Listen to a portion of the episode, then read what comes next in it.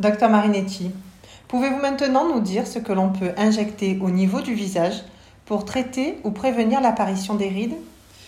Eh bien, il existe deux grands types de rides, bien différentes dans leur mécanisme et leur localisation.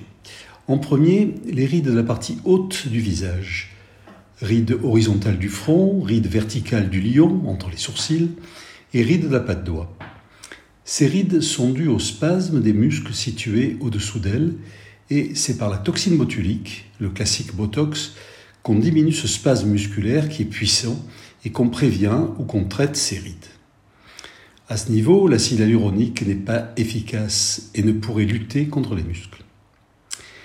En second, ce sont les rides de la partie moyenne et inférieure du visage, qui sont essentiellement dues au relâchement.